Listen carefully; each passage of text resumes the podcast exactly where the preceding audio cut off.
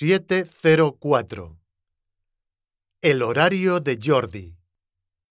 Es sábado y Jordi pasa el día con su familia. A las 10 hace la cama y limpia la cocina. A las 11 va al supermercado con sus padres. A la una come un bocadillo de queso y jamón en la cocina. Después, a las dos, va a la playa con su padre y su hermana menor. Nadan en el mar y compran helados de chocolate.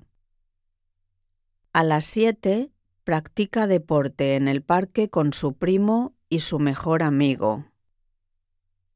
Más tarde, a las ocho y media, va a casa y cena con su familia. Comen pizza y patatas fritas. A las nueve ve un partido de fútbol en la televisión. A las once y media está muy cansado y se va a la cama.